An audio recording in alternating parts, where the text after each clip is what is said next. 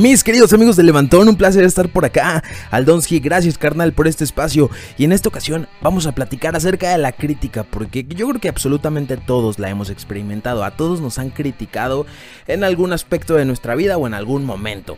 Eh, tenemos que entender que la crítica es una parte normal del camino al éxito. Mira, si tú estás brillando, si tú estás consiguiendo tus sueños, si tú estás trabajando por lo que quieres, te van a criticar. O sea, eso es ley.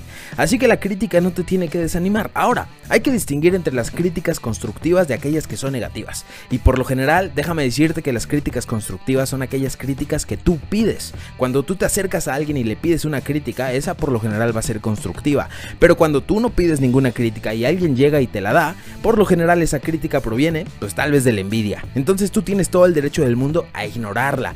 Recuerda, solamente tú sabes tu historia, solamente tú sabes lo que te costó llegar a donde estás, solamente tú sabes esas noches de desvelo trabajando, es toda esa diversión que te quitaste, todas las veces que dijiste no a tus fines de semana por estar trabajando. En fin, solamente tú sabes todo el esfuerzo que te costó llegar al punto en el que hoy estás.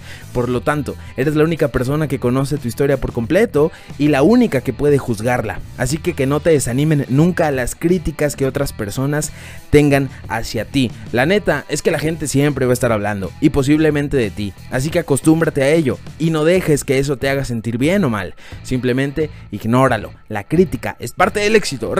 Siempre y te deseo, te deseo un excelente juevesito en el cual puedas ignorar todas esas críticas. Nos vemos la próxima semanita con un tema más aquí en el Levantón.